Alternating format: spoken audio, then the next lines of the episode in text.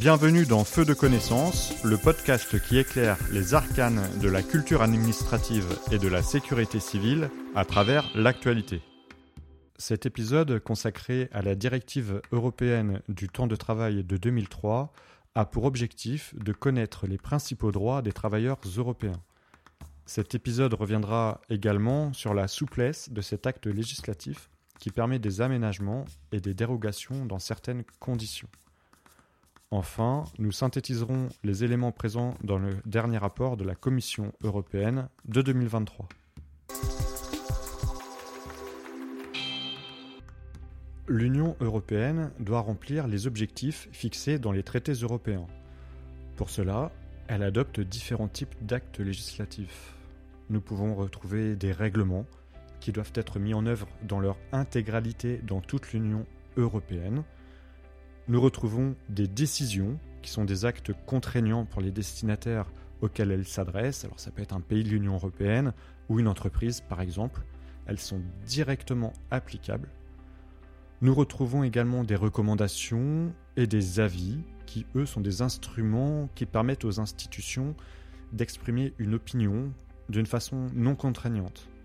En d'autres termes, sans imposer d'obligations légales à leurs destinataires. Et enfin, le dernier type d'acte législatif, les directives, qui sont quant à elles des actes législatifs qui vont fixer des objectifs aux pays de l'Union européenne Toutefois, chaque pays sera libre d'élaborer ses propres mesures pour les atteindre. Nous allons prendre donc l'exemple de la directive européenne sur le temps de travail de 2003 qui fixe comme objectif des exigences minimales en matière de santé et de sécurité pour les travailleurs. Elle stipule donc des périodes minimales de repos journalier et hebdomadaire, des congés annuels, de pause, de travail de nuit, de travail posté et de rythme de travail. Elle impose donc aux États membres de l'Union européenne de garantir à l'ensemble des travailleurs certains droits. Nous allons commencer par le droit d'avoir un temps de travail hebdomadaire limité. La durée moyenne du travail pour une période de 7 jours ne devra donc pas dépasser 48 heures, heures supplémentaires comprises. Selon la législation nationale et ou les conventions collectives, la moyenne de 48 heures est calculée sur une base, une période de référence qui ne dépasse pas 4 mois. Par convention collective, elle pourra néanmoins être portée jusqu'à 12 mois. Nous allons parler maintenant de la clause de renonciation, qui est également possible. Elle autorise, elle, les États membres de ne pas appliquer du tout la limite maximum de 48 heures sur la base d'accords volontaires conclus individuellement avec les travailleurs. Dernièrement, de nouvelles questions ont surgi en matière de définition du temps de travail, stipulant que le temps de garde sur le lieu de travail fait bien partie du temps de travail. Certains États membres ont refusé de mettre en œuvre ces jugements et ont demandé l'application de la clause de renonciation notamment aux médecins dans les hôpitaux et aux travailleurs en temps de garde ou encore aux sapeurs-pompiers. La directive permet également un temps de pause lorsque le temps de travail est supérieur à 6 heures. Le travailleur a le droit également à une période minimale de repos de 11 heures consécutives, une période minimale de repos journalier toutes les 24 heures doit être prévue. Durant chaque période de 7 jours, le travailleur aura le droit à une période minimale de repos sans interruption de 24 heures, en plus des 11 heures de repos journalier. Le travailleur a le droit d'avoir un congé annuel payé d'au moins 4 semaines. Le temps de travail ne doit pas dépasser 8 heures en moyenne par période de 24 heures, on a tout un volet sur les travailleurs de nuit qui ne doivent pas exécuter de travaux difficiles ou dangereux pendant plus de 8 heures sur une période de 24 heures, qui doivent bénéficier de bilans de santé gratuits et dans certaines circonstances d'un transfert à un travail de jour. Néanmoins, la directive du temps de travail autorise des dérogations à ces règles. C'est une directive qui est assez souple.